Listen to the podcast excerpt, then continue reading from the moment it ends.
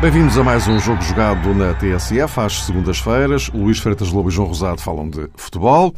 Ora, estamos quase a fechar a segunda jornada do, do campeonato. O fecho mesmo é daqui a bocado, em Chaves, com o jogo entre o Desportivo e o Benfica, que vamos ouvir aqui logo a seguir este jogo jogado.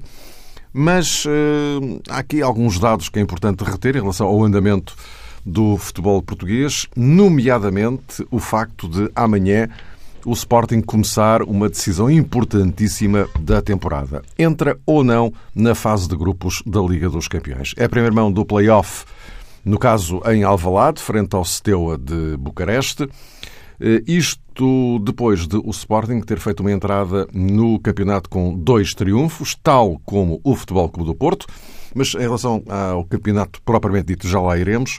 Agora, eh, Luís, eh, propunha-te começar justamente por aqui, por, pela Champions, porque o, não é apenas a questão desportiva, e essa só por si já é relevante, evidentemente, estar na fase de grupos da Liga dos Campeões, mas há aqui também a questão financeira, porque contas feitas e, por grosso, tudo somado, para o Sporting entrar na Champions, isto dá qualquer coisa à volta de 14 milhões, e de facto é, é, é muito dinheiro e vital para qualquer grande clube português. Uh, à partida, e isso foi muito falado na altura do sorteio, este Steaua de Bucareste é eh, um adversário uh, ao alcance, claramente ao alcance do, do, do Sporting. Portanto, para uh, amanhã, como é que tu enquadrarias este jogo, levando justamente a linha de conta que o primeiro jogo, a primeira mão, é em Alvalade, uhum. e depois a arrumação possível de, de Jorge Jesus, que não vai ter uh, o William. Uh, a questão do, do William uh, também se prende com o mercado, mas nem é bem o caso de amanhã, porque ele não poderia jogar de qualquer forma, tem que cumprir um jogo. Previsivelmente também, por outro lado, o, o regresso de Fábio Coentrão, não é? Que foi poupado alegadamente, não? Não foi? Sim. Em primeiro lugar, boa tarde e um grande abraço a todos. Repara, neste momento a questão que se coloca ao Sporting é uma questão desportiva, vamos, repara, passar à, fase de grupos da Liga dos Campeões. Deixa-me é... só, deixa só corrigir, o, o Coentrão, por lesão, fica fora. Portanto, estava aqui a fazer o inventário. Sim, sim. Portanto, diz, diz. Sim, eh, é uma questão que, que se coloca tocaste, tocaste em, vários, em vários pontos, vários, vários pontos de análise para esta, para esta pré-eliminatória, para este play-off. Eh, a questão principal é desportiva, neste momento, eh, de conseguir entrar na, na fase de grupos da, da Liga dos Campeões. E penso que o enquadramento que, que o Sporting conseguiu em termos de, de adversários possíveis de play-off acabou por ser eh, mais favorável do que aquilo que se temia, isto é, havia a possibilidade, de facto, de adversários que, que metessem mais medo, mais receio e que, e que pudessem impedir isso. Esse, esse Bucareste que está muito longe do, dos tempos áureos, é um adversário perfeitamente acessível uh, ao, ao melhor Sporting. E referi o melhor Sporting, não é? porque de facto a equipa neste arranque da época está a sofrer muito com essas indefinições que tu, que tu referes, que também têm a ver com, com o mercado e que, e que batem na cabeça do, dos jogadores. Não poderia jogar o William de qualquer forma, mas mesmo que pudesse jogar, seria difícil que jogasse completo na, na cabeça, tal como o Adrian, e portanto, nesse sentido. Uh, este mês de agosto é, é terrível. Já aqui falamos e tam, ao longo de, dos anos, ao longo das épocas, e ouvimos constantemente pessoas ligadas ao futebol, treinadores, uh, até diretores, né, uh, queixarem-se do mercado continuar aberto depois dos campeonatos já terem começado, e a verdade é que não se faz rigorosamente nada para, para mudar isto. E todos os anos é a mesma coisa. Portanto, uh, o facto disto, disto interessar à indústria do futebol paralela, que não tem nada a ver com o jogo em si, mas tem a ver com questões uh, económico-financeiras que, que amordaçam o jogo e aprisionam o jogo mesmo atualmente, uh, é que levam de facto a que, este, a que isto, esta situação, que é uma aberração, se, se mantenha. E, portanto, este Sporting que vai jogar este play-off, os jogadores têm ao dispor, acredito que, saindo o William e o Adrian, o que é natural acontecer, não é nenhum drama em relação àquilo que é o natural, a, natural evolução da carreira dos jogadores que querem, como é evidente, melhorar as suas condições e, e, e atingirem outros níveis de campeonatos, como nomeadamente o inglês, é natural, acontece ao Benfica, acontece ao Porto, acontece a outros clubes, mas pensando sobretudo nos, nos grandes do, do, nosso futebol, e portanto o Sporting dificilmente fugirá, fugirá a isso.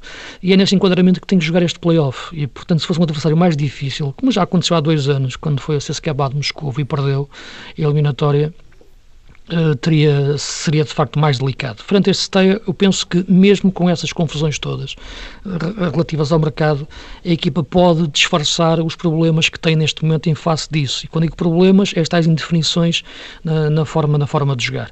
A adaptação de Batalha à posição 6 ainda é algo que está em embrião e não sei se vai mesmo se transformar em algo de, de muito relevante do ponto de vista de, de, de positivo para a equipa de um nível de excelência. Um jogador pode jogar naquela posição e no nosso campeonato, sobretudo as equipas grandes contra as equipas pequenas, isso nem se vai notar muito, mas numa dimensão de excelência é muito difícil fazer de Bataglia eh, um número 6. Bruno Fernandes é um jogador de grande qualidade que tanto pode jogar a 8, embora sejam 10, na minha leitura, eh, e depois há sempre a questão de, de ou Dombiá, portanto, há aqui várias situações que, que Jorge Jesus pode encontrar e pode solucionar, mas nunca, na minha leitura, para um nível de qualidade qualidade que William Carvalho e Adrian já atingiram uh, em épocas anteriores.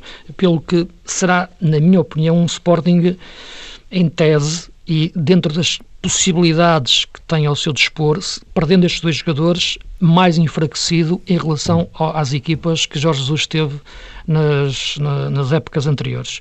Uh, e, portanto, nesse sentido, é ganhar este jogo, é importante. O jogo com Vitória de Setúbal já foi um jogo muito condicionado por este, pelo pensamento neste jogo de, com o Steu de Bucareste uh, e, e, a partir daqui, ultrapassado este obstáculo, aí sim o Sporting pode começar, a, pode começar verdadeiramente esta época, porque isto neste momento uh, estamos numa numa espécie de, de, de antecâmara entre uma época e outra. Não é? como referia, são 30 jornadas mais 4 e estas 4 jornadas de agosto acho que nem pertencem à época 16, 17, na época é, 17, 18. Caminho, não é? é, fica ali no meio, num sítio híbrido. É, uma, é, é um pouco isso. Uma coisa, uma, uma linha verde, né, ali, parece que separa eh, uma. Uh, utilizando ali o que separa a ilha de Chipre, uh, né, utilizando até, até calha bem aqui o verde para o Sporting, uh, que, que, fica de facto um, uma, uma, zona fantasma, quase, em termos de, de, de como as equipas estão a construir. E, portanto, nem a equipa do ano passado, nem será a equipa que vai jogar esta esta época. É uma equipa indefinida e isto, de facto, é muito complicado trabalhar nestas condições, sobretudo quando estás quase a jogar uma época, como tu referes, e bem, porque uh, se, se, agora metes o lado financeiro ao lado do desportivo, isto é uma época, no fundo, porque não jogar a Liga dos Campeões financeiramente é um rombo e desportivamente, de facto, a equipa perde muito daquilo que é a sua dimensão, o seu prestígio e até a motivação, como se viu, aliás, quando o Sporting caiu para a Liga Europa época passada, nas últimas épocas. Uhum. E, portanto, isso isso é, é, é evidente. Uh, uh, João, uh, olhando ainda aqui para, para a convocatória do, do Sporting, já agora só um pequeno parênteses, estamos a gravar este programa muito mais cedo do que, do que é habitual e a convocatória acabou de chegar no entretanto e por isso há bocadinho escapou-me aqui o Coentrão, mas o Alan Ruiz está de volta. Não é tanto pelo Alan Ruiz, mas se calhar pegar num dos pontos que referi há bocadinho o, o, o Luís Fedas Lobo, eh, que tem a ver uh, quem, é, quem é o outro que joga perto do Bas Dost, não é? Uh, e agora com o regresso do Alan Ruiz, enfim, não previsivelmente para amanhã, penso eu, que não estará com ritmo para, para, para essas aventuras, pelo menos de início. Mas essa, essa equação é um, poderemos estar perante a iminência de se repetir um pouco o que aconteceu na época passada no Sporting, em que Jorge Jesus passou quase a época inteira a descobrir, a tentar descobrir qual é era a melhor solução para ter ali perto do, do base Dost e depois, mais tarde, mas só muito mais tarde, é que passou a ser o Alan Ruiz. É, é uma questão muito importante, Mário. Antes de mais, um abraço para o Luís, eh, cumprimentos para todos os ouvintes. Parece-me que Jorge Jesus faça aquilo que mostrou diante do Vitória de Setúbal, está determinado esta temporada em corrigir um aspecto que eventualmente era um pouco mais defeituoso nas últimas temporadas e quando digo nas últimas temporadas, também me refiro em concreto aos tempos de serviço no Estádio da Luz. Ou seja, Era um treinador que, na véspera dos compromissos europeus, tinha alguma dificuldade, pelo menos aparentemente, em fazer a gestão do grupo. Jorge Jesus um, parece que sacrificava muito determinados jogadores e isso depois tinha um custo, fosse numa fase mais prematura das provas europeias, ainda durante a fase de grupos, fosse depois uh, na fase a eliminar. Sobretudo em contexto da Liga dos Campeões, importa também reter este aspecto. Agora parece que não. Uh, por exemplo, Coentrão, que está fora do jogo para amanhã, uh, fora do jogo de amanhã, e hum, também William Carvalho, ainda que por outros motivos, não atuaram diante do Vitória e percebeu-se, de resto, o treinador leonino fez questão de explicitar essa matéria, que a titularidade de Bataglia tinha muito a ver com isso, com a tentativa de dar minutos e de fomentar muito a articulação uh, com Adriano Silva. Isto no que toca ao meio-campo do Sporting, bem entendido.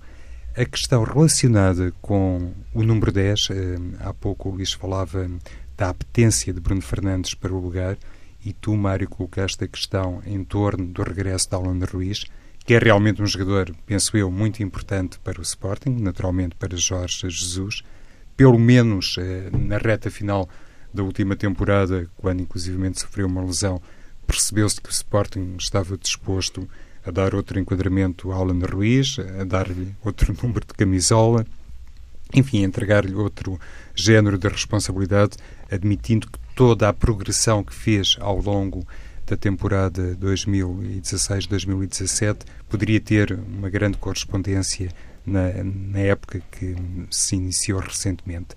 E Alan Ruiz, não estando ainda uh, perante as indicações que possuímos, como é evidente, em plenas uh, condições para poder eh, ser um, um titular do, do, Sporting frente ao Steaua de Bucareste. Provavelmente... Clinicamente estará bem, mas do ponto de vista puramente competitivo, competitivo é não. diferente, não é, Mário? Pelo menos sabemos que as coisas costumam ser assim. Então, não estando ele um, num tal nível ótimo, para uma Liga dos Campeões, muito provavelmente Daniel Pudense vai ter lugar no 11 leonino, eh, fazendo então uma espécie de triângulo no corredor central com Bataglia e, e com Adrian. Mas penso que é realmente um assunto que merece alguma reflexão. Amanhã, diante do Stella, também poderemos uh, vislumbrar melhor como é que este Sporting vai ser eficaz, porque, por exemplo, diante do Aves e diante do Vitória de Setúbal, notou-se alguma dependência face à capacidade concretizadora uh, de base Dost. Na última temporada marcou muitos golos, foi indiscutivelmente um dos jogadores em destaque no campeonato português, mas parece-me que o Sporting realmente não indicia ter, eh, digamos que, muitas soluções, sobretudo quando Base Dost estiver eh, numa noite ou numa tarde um pouco mais desinspirada ou simplesmente mais marcado pela oposição. E isso é também natural, considerando o perigo que representa. daí esta necessidade do Sporting evidenciar, em primeiro lugar, e olhando já para a segunda mão, se me permitem, a tal eficácia defensiva que também é muito importante e que foi muito elogiada por Jesus quando relembrou que o Sporting ainda não sofreu golos no Campeonato Português. Uhum. Sim, é, é verdade. Agora, eu, eu, vejo mais o problema ser colocado na, na posição atrás de mais atrás ainda, o Mário estava a tocar na questão de que época passada de facto assaltou o Sporting, que era o homem que jogava nas costas do Bas Dost, eh, porque de facto o Sporting não joga num 4-4-2 declarado com dois pontas de lança puros, como o Porto está a jogar, por exemplo, esta época. Há sempre um homem que joga atrás do outro. Todas as equipas de Jorge Jesus pensando nas equipas grandes, Benfica e Sporting, jogaram assim, não é? Com, com um Savio lá atrás, não é? Com, uh, que eu acho que é o jogador que interpretou melhor a sua, a sua ideia de segundo avançado, ou, ou claro, com, com aquilo que é, que é Jonas. Uh, no Sporting nunca encontrou verdadeiramente um segundo avançado com essa, com essa dimensão de de ruptura, como ele gosta. Eh, ele falou, por isso ele falava a semana passada no Bruno Fernandes naquela posição como tendo mais golo. Foi a primeira, eh, a primeira forma de o definir para colocar naquela posição, eh, comparando-o com o Podense. Naquela altura disse que era comparando o incomparável, porque estava-se a comparar não dois jogadores, mas duas formas de jogar, que são coisas completamente diferentes, porque a equipa jogaria de forma diferente tendo nessa posição Podense ou Bruno Fernandes. Mas ao dizer que Bruno Fernandes tem mais golo e por isso apostou nele, eh, vê naquele homem claramente um, um avançado, um segundo avançado não um terceiro médio.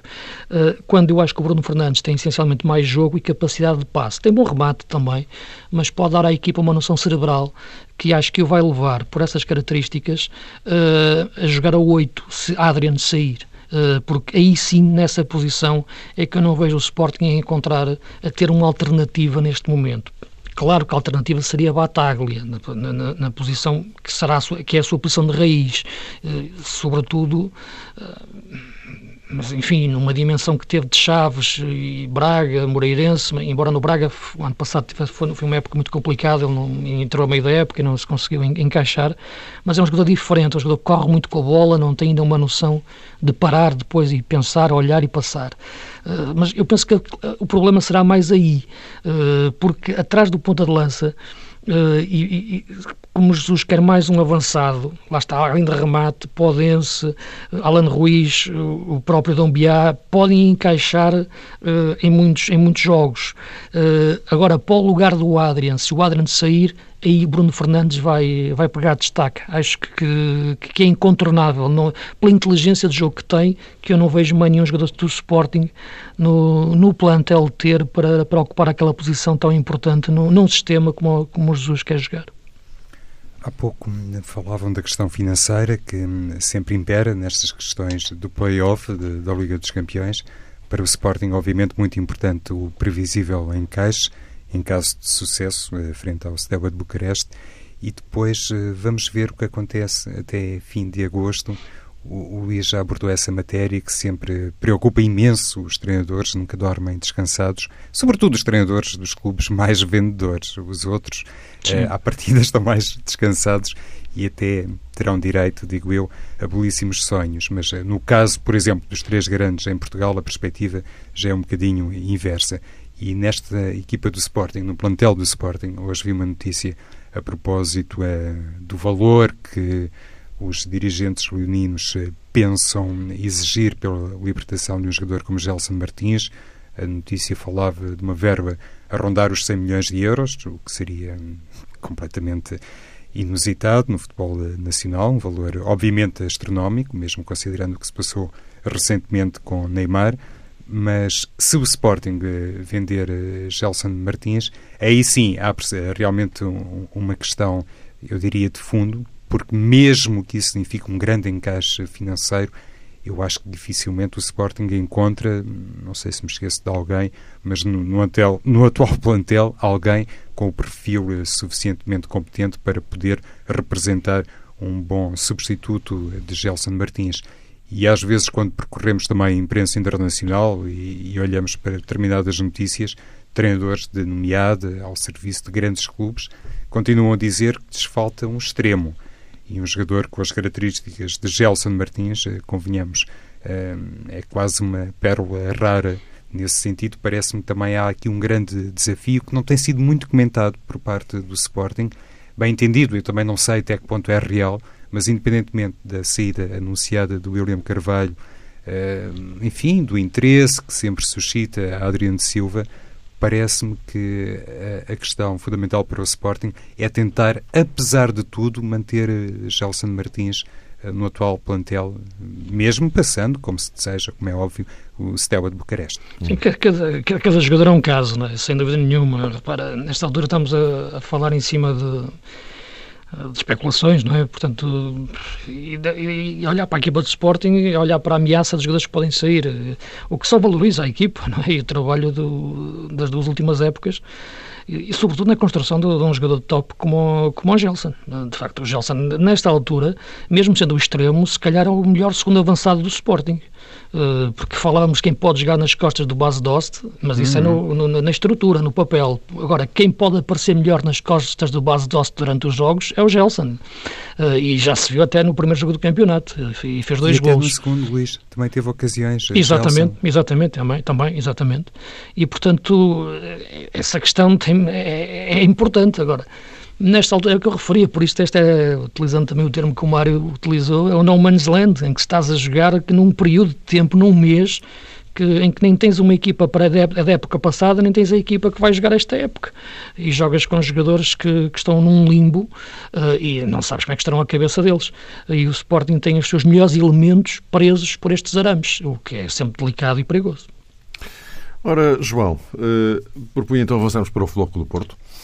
Ehm, que entra com duas eh, vitórias, dois jogos eh, diferentes, eh, de qualquer forma, qualquer um deles muito bem ganho. Olhando agora para o que está mais próximo, este jogo realizado em Tondela, que diferenças ou que nuances é que notaste do primeiro para, para, para o segundo? Ou se tens Sérgio Conceição a tentar definir um, um determinado uh, padrão que uh, depois pode ser mais ou menos intenso em função das circunstâncias. Eu creio que hum, é o termo certo, Mário. Existe de facto um padrão no Porto. Não é surpreendente que exista. Os clubes grandes, então o Porto, uh, estão muito sistematizados nesse tipo de padrão, na constituição de determinados princípios que depois são respeitados a começar na escolha do treinador e, como é evidente, quando eh, há, digamos que, um ciclo de insucesso, toda a gente trabalha no clube na tentativa de corrigir os erros, de olhar para o que não foi bem feito, bem acautelado, bem planeado e oferecer depois eh, condições eh, melhores.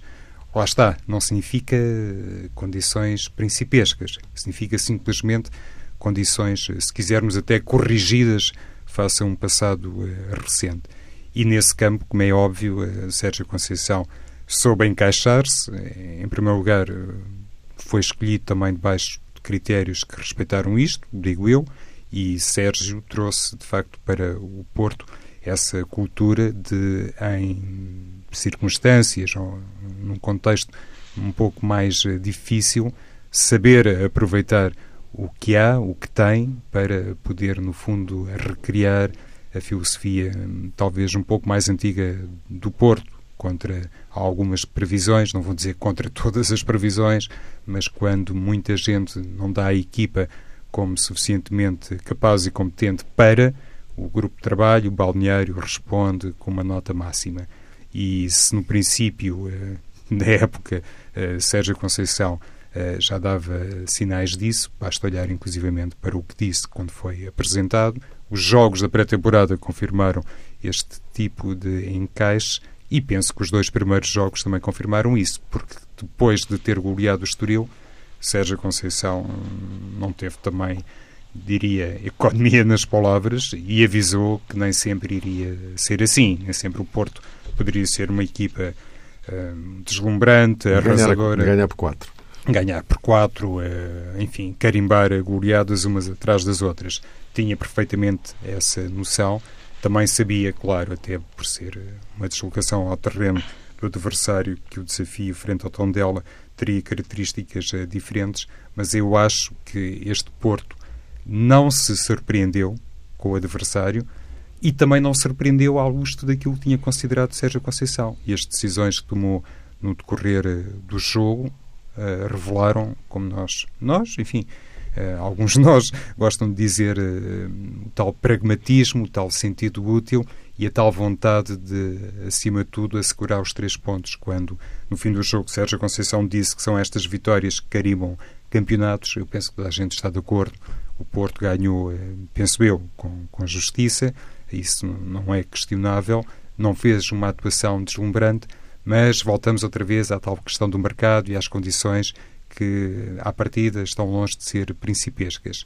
Uh, noutra uh, situação, noutro contexto, uh, noutra altura, o Porto, muito provavelmente, olhando, por exemplo, para o meio-campo, já teria sido capaz de contratar um jogador, enfim, em condições de rivalizar mais com Oliver Torres e de emprestar outra criatividade isto atendendo também ao 442 de Sérgio Conceição. Como aparentemente isso não vai ser eh, possível, é muito natural que em determinados jogos, quando se trata de um, ehm, preservar o resultado, colocar acima de tudo o resultado, é muito natural que Sérgio Conceição uh, possa até, como até aconteceu, retirar um jogador de características mais atacantes para conferir à equipa outra, se quisermos, outra eficácia defensiva. se o mercado permitir e o Porto tiver condições para isso, uh, lá está. De hoje para amanhã pode ser uma equipa reforçada com um jogador com outras características que já dê a ideia de um Porto mais tempo uh, à procura, de facto, da vertente estética. De qualquer forma, Luís, uh, aparentemente o, o Porto, enfim, uma generalidade dos clubes portugueses, Uh, daqui até ao fim de, do, do mercado, provavelmente até arrisca-se mais a ter que vender do que a comprar, não é? Sim, vamos ver. E sobretudo a questão que se coloca mais em relação ao Porto é a questão do, do, do Danilo, que eu acho que é um jogador que é o pilar, é o pilar uhum. da equipa. Agora, em relação ao jogo de ontem, deixa-me referir uma coisa. Eu acho que o jogo é preocupante para o Porto, em, em muitos aspectos. O Porto ganhou, não, não, tem contestação nenhuma em relação àquilo que, claro, que é um volume ofensivo muito superior ao de Tondela, um bom Tondela, bem organizado do ponto de vista daquilo que era a zona de pressão no, no, no corredor central, onde de facto não deixou o Porto pensar, não deixou o Oliver pensar mas eu penso que o Porto ataca com muitos jogadores, não significa que o Porto ataque melhor. Uh, e muitas vezes o facto desses dois jogadores, dois pontas de lança, jogarem tão adiantados, uh, tão metidos em cima da área adversária, leva com que as equipes adversárias também fiquem num bloco muito baixo. E no fim o do jogo, o Sérgio Conceição, quando fazia a análise, dizia que lhe faltou à equipa as diagonais dos extremos, Penso que não foi por aí, porque o Corona movimentou-se bem, e, sobretudo ele, melhor que o Brahimi, eh, e profundidade, faltou profundidade. Ora, faltou profundidade porque a verdade é que Marega e, e Abubacar jogam muito em cunha, em cima da defesa adversária. E a defesa adversária, ao ver aqueles dois bichos, aqueles dois monstros em cima, recuam no terreno, ficam muito em bloco baixo. Uh, isto é, quando joga Soares, por exemplo, um deles foge um bocado da área, recua um bocado, vai buscar o jogo atrás, costas, joga ali entre os médios e os defesas adversários, o tal espaço entre linhas, né? tal, tal password entre linhas para, para se jogar bem. E, e, com isso também atrai um pouco a equipa adversária a subir no terreno. Se a equipa adversária subir no terreno, tu ganhas profundidade nas costas da defesa adversária. Quando os avançados do Porto jogam como ontem jogam, eh, em cunha, tão em cunha entre, entre os adversários, os defesas adversários, a equipa fica muito na frente, uh, isto parece paradoxal, mas acho que fica muito perto da baliza, mas mais longe do golo. Ou fica mais perto da baliza, mas mais longe do golo, porque o adversário fica muito atafolhado, engarrafado no, no bloco baixo. Claro que o que depois beneficia o Porto é ter muitos jogadores em fase de finalização, e depois aparece ali um ressalto e há sempre uma bola que sobra, em geral, para um jogador do Porto, como sobrou no, no lance do golo. Porque a questão da procura da profundidade é muito importante no Porto, porque o, o, o Abobacar não a dá, o Marega muito menos, o Soares sim pela forma como se movimenta. E não digo que este seja um Porto dependente de Soares, mas acho que é o jogador mais inteligente do ponto de vista tático, é o jogador melhor tecnicamente dos avançados, estamos a falar dos três, dos três avançados, e não estou a meter aqui ainda a questão do Rui Pedro, que é outra possibilidade, eh, e sem Soares, que estando Marega e Abubacar, a equipa fica, perde essa profundidade. E até porque o Marega depois tem outra característica, que é encostar-se demasiado à direita. Uh, dá muita largura, mas fica demasiado tempo aberto. Uh, enquanto que o Soares vai lá para pegar na bola e depois procurar a equipa para jogar com a equipa, o, o, Marega fica lá à espera da bola para depois ir para cima da equipa adversária, o que são coisas diferentes. E pelo que o jogo de ontem, que o Porto ganhou, acho que, que, que dará indícios de preocupação para o Sérgio Conceição, de preocupação que é no sentido de, de estudo e de, de, para, para perceber que equipa tem que melhorar muito para criar desequilíbrios frente a este tipo de jogos que são clássicos no nosso campeonato, da equipa grande contra a equipa pequena a defender muito atrás. Uhum. João, não sei se ias acrescentar mais alguma coisa em relação a isto. A, a grande questão é, para o Porto. Este 4-4-2 que. Tem realmente a ver que com aquilo. Depende, dif, melhor, difere muito dos protagonistas que tem. Não é? Continua a ser 4-4-2, mas, Sim. mas as nuances é que são. Exato, e, e, e, tem muito a ver com aquela situação que o Luís salientou sobre o Danilo Pereira, todos concordamos com isso, parece ser realmente uma peça de referência no plantel e na equipa do Futebol Clube do Porto. E essa situação, sendo obviamente preocupante em termos eh, de mercado, deixa também o Porto convicto que eh, o dinheiro eventualmente a aplicar um, depois de concretizada essa possível venda de Danilo Pereira, até pode ser canalizado para um jogador de características uh, diferentes. Eu há pouco tentava uh, chegar aí no sentido de perceber até que ponto, até 31 de agosto, uh, grosso modo, a SAD azul e branca terá ou não uh, argumentos suficientes para pensar num jogador com as características diferentes. Uh, dizia há pouco o Luís que Oliver Torres, sem espaço de manobra, sem a liberdade que teve, por exemplo, noutros encontros, acaba por roubar necessariamente essa circunstância e clarividência ao ataque do Futebol Clube do Porto ter ou não um jogador no banco ou em condições de disputar a titularidade com Oliver Torres pode representar eh, um ponto de interrogação, um desejo na hora de prescrutar o mercado. Otávio tem características, eu diria, semelhantes a Oliver Torres, mas, na minha opinião, não é propriamente um 10. E isto, convenhamos, é uma situação que estamos agora a abordar e a refletir um pouco sobre ela a propósito do Porto, mas é válido para outras eh, equipas e quem é que não gostaria de ter um jogador suficientemente inteligente, com imensa técnica, com leitura de jogo, capaz de funcionar como um autêntico 10? Uh, eh, gostaria o Porto, o Benfica, o Sporting e, muita gente na Europa, atrevo-me a pensar, independentemente do sistema, porque lá está, mesmo que não seja um jogador que defina automaticamente um, um sistema e entre prioritariamente no 11, é o tal. Uh, desculpem dizer assim, o tal artista convidado que ficando uh, no banco depois pode acrescentar sempre qualquer coisa na perspectiva atacante. Estamos quase do fim. Hum, eu gostaria só de saber já agora a vossa opinião sobre esta decisão que, entretanto, chegou sobre o, o Cristiano Ronaldo. Cinco jogos de suspensão. Eh, isto por causa daquilo que se passou ontem na, na primeira mão da Supertaça, eh, aquele empurrão que ele dá ao, ao árbitro. Aliás, é claro que dos cinco jogos, um é por causa da expulsão do duplo amarelo e os outros quatro eh, por causa daquilo que, que se passou com, com, o árbitro. Isto é uma situação muito. É, é, não é muito vulgar, e então, em relação a um jogador como Cristiano Ronaldo, é muitíssimo invulgar. Uh, uh, Luís, tens alguma interpretação para. Agora não estou aqui, evidentemente, a discutir uh, a justiça ou injustiça do, dos, dos, dois amarelos, não é?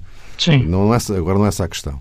Eh, a questão é depois a ação dele, aquele empurrão eh, que, que ele dá. Não é nada não ostensivo, mas ele sabe, porque está nos regulamentos, não pode tocar no árbitro, não é? Sim, é evidente. Repara, mas estamos a falar numa, numa dimensão emocional muito máxima. Não? Entrar na cabeça de um jogador naquele, naquele momento, até a forma como ele festeja o golo forma como ele mostra a camisola, repetindo o gesto do Messi no, no, no Bernabéu, quando marcou também um golo uh, que deu a vitória ao Barcelona. Portanto, via-se que aquele jogo era mais do que um jogo para o Cristiano Ronaldo. Uh, tinha atravessado alguma coisa e, portanto, eu acho que aquele gesto, de que ele se terá arrependido, como é evidente, uh, representa muito um descontrole emocional com, em, em, que ele estava na, na, naquele momento. É, é, algo que ultrapassa um entendimento normal da carreira do Cristiano e que, e que representa exatamente isso. É um jogo que era mais do que um jogo e é metralhadora de emoções que é a cabeça de um, de um jogador, mesmo de um gênio como o Ronaldo. Sim, é isso, estou de acordo. Acho que foi um momento de destempero, eh, até em vulgar em Cristiano Ronaldo, normalmente, conforme se viu ontem, que analisa bem as circunstâncias adversas ali enfim, a sua paciência não chegou para ficar quieto e, evidentemente, as câmaras captaram aquele empurrão leve e acho que já estou a usar palavras que constam, inclusive, do relatório do árbitro eh, da partida. É, foi a expressão usada pelo árbitro do relatório. E, é assim, eu, eu acho que, acima de tudo, Mário, e, e, sem querer, evidentemente, beliscar a observação prévia que fizeste quando há pouco nos lançavas, eu penso que, acima de tudo, é tempo de se retirar a penalização quando um jogador desce para a camisola para festejar um golo, porque isso também reflete, digamos que, uma situação particularmente emotiva. Não, não é chocante. Eu não consigo ver nada de chocante Sim. nisso, não é, Luís? Sim, estou de acordo com isso. Concordo convosco. E, já que foi é, com o cartão Cristiano, amarelo mais disparatado que existe. Pronto, podiam aproveitar agora também para fazer alguma reflexão e, no âmbito de algumas modificações de vulto eh, no futebol internacional, se calhar acabar desde já com essa penalização. Porque é o gol, não é? E isso, no fundo, é a essência do futebol. Meus caros, voltamos a encontrar-nos eh, para a semana.